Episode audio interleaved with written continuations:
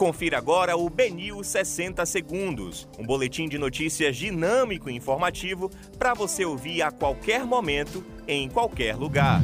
Olá, uma excelente tarde a todos. Hoje é sexta-feira, 3 de dezembro de 2021. Eu sou Rafael Buquerque e começa agora o BNews 60 Segundos. Geninho admite interesse do Vitória, mas afirma que não tem nada definido. Grupo realiza assaltos e troca tiros com policiais militares na Pituba. Bivar reage após notícia sobre serviço de Sérgio Moro. Presidente da Câmara de Camaçari receberá título de cidadão soteropolitano na segunda-feira. IBGE terá processo seletivo com 207 mil vagas para o censo de 2022.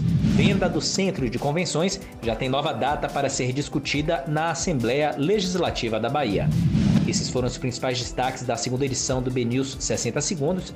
Para mais informações, acesse bnews.com.br.